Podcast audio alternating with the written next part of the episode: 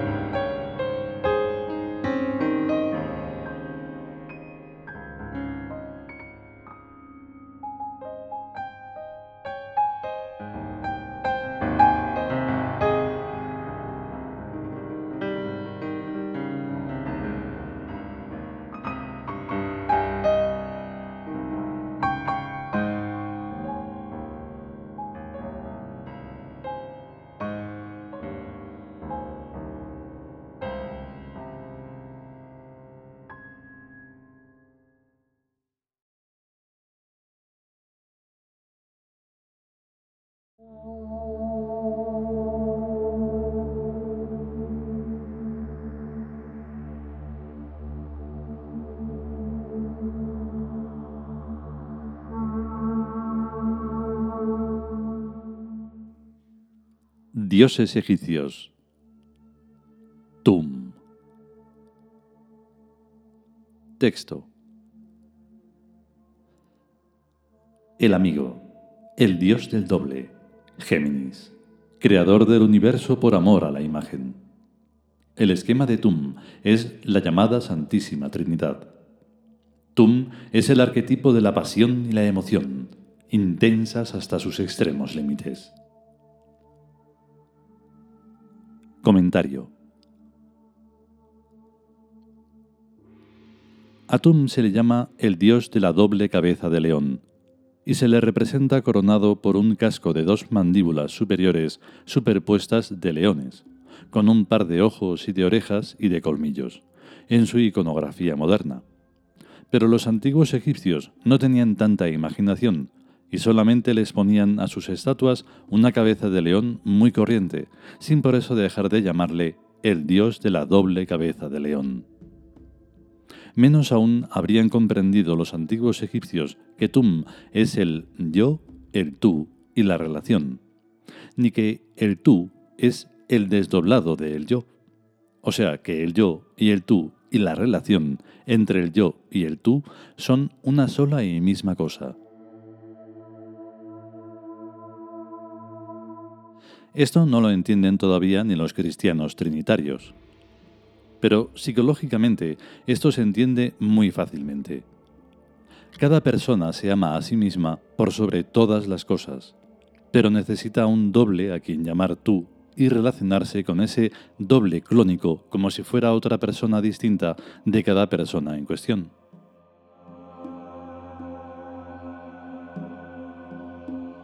Tum es el gran secreto de todas las almas, que ninguna confiesa a las demás.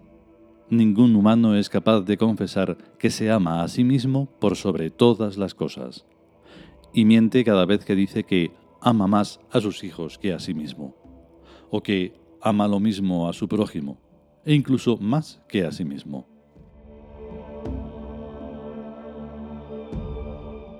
Entre los Tiud nos amamos muchísimo, pero dejando bien claro que amamos a Tebas Birk más que a cualquier persona divina o humana.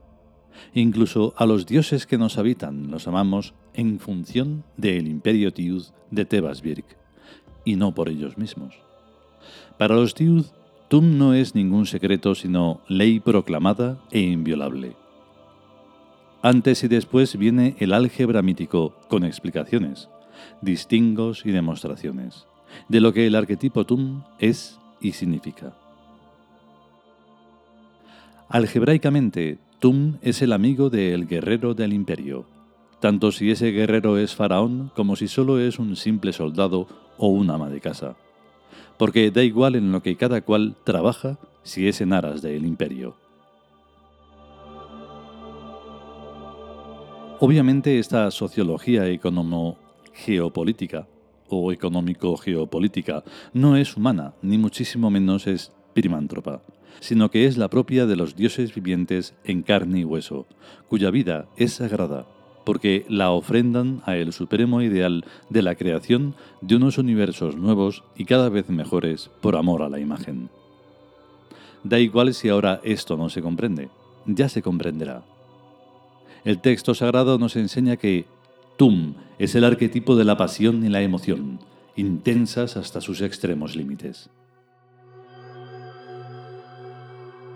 No sé cómo explicarlo, pues estas cosas no pueden explicarse sino que hay que sentirlas.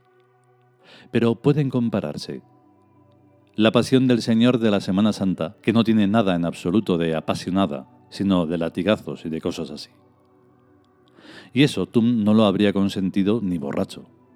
Tum habría hecho una escabechina que no dejara títere con cabeza de los que pretendieran crucificarlo. Y eso sí sería emocionante. Lo que sea que se quiera, hay que quererlo de verdad, sin sí pero no, ni no pero sí, sino hasta sus más extremos límites de intensidad. Y esto evidentemente no es humano. Lo humano es o el quejío o el histerismo, sin término medio, pero tampoco demasiado quejío ni demasiado histerismo, sino un poquito de cada. Existe una estela egipcia que muestra al dios Tum sonriendo y posándole una mano en un hombro del faraón Sesostris. Esa sonrisa divina es más elocuente que todo lo que pueda decir al respecto de Tum, todo en grueso volumen. Es poderosa y es comprensiva. Es limpia y honesta, estimulante y tonificante, gloriosa en la victoria y en el fracaso, imperial soberana, alegre y simpática independientemente de las circunstancias, dulce y feroz, emergida de lo más profundo de la divinidad.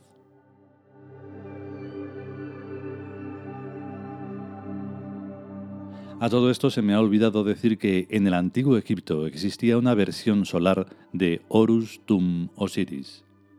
Horus es el sol al amanecer. Osiris es el sol en el poniente y Tum es el sol que recorre el cielo a grandes zancadas. Desde hace algún tiempo estoy meditando en la versión solar de los antiguos egipcios, y sobre todo para estas fechas del solsticio de invierno, porque la ciudad de Tebas está muy al sur, casi en el trópico de Cáncer, y apenas se nota que Ra esté a punto de morir porque le ha picado una víbora. Yo me entiendo. Me refiero a que, en un cuento egipcio, Ra cae al suelo cuando, paseando, le mordió en un pie una víbora. Isis le prometió salvarle la vida, si le decía su nombre secreto. Algo que un dios no debe nunca revelar porque le pone en las manos de cualquier mago que conozca ese nombre. Total, que cuando en última instancia Ra se lo dijo a Isis, ésta llamó a Amón para que le infundiera a Ra su fuerza y lo que yo me pregunto es, ¿cómo sabían los antiguos egipcios que en el lejano norte de los Alpes para arriba el solsticio de invierno es un problema que puede asustar a la gente? A los druidas, por ejemplo.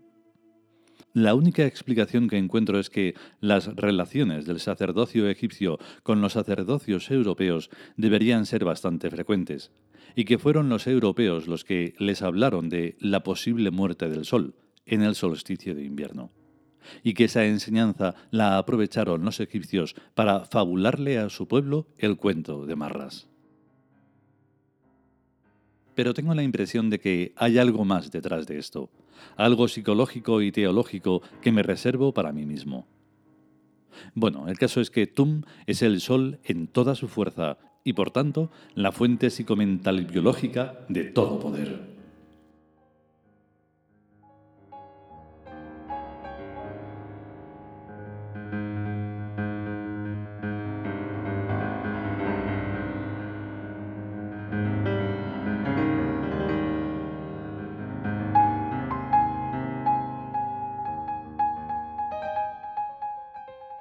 Hasta aquí el capítulo dedicado a Tum, el gran arquetipo de la doble cabeza de león. Sé que si hubiera alguien monoteísta escuchando y pudiera decir algo, me imagino que solo podría decir insultos. Es nuestra experiencia por Internet. Nadie nos hace caso, pero si hace alguien mm, por mirarnos, por mm, prestar atención, siempre va a ser un, un alguien que no tiene cerebro ni tiene nada y solo insulta. Es increíble. Todo esto tiene que ir de creación y la creación va por encima de absolutamente toda creencia. Hay que crear, ya sea a través de la palabra, ya sea a través del arte y que éste sea bello, armónico, lleno de amor, porque si es para crear y llamar, si es crear para llamar la atención, haciendo algo nauseabundo y algo feo, porque es lo que se lleva ahora, que en realidad se ha llevado siempre, porque la humanidad está enferma desde que comenzó. Entonces, es que todo esto es, es importante tenerlo en cuenta. Si creéis que lo feo es lo que está bien, estáis absolutamente confundidos. La creación debe ser algo bello, algo armónico, algo que esté hecho con amor, porque si no, ni es creación ni es nada. Pero bueno, allá cada uno. Y las músicas, como siempre, nuestras y todo nuestro, y si podemos y sobre todo queremos, volveremos en un siguiente episodio. Que tengáis un gran día. Chao.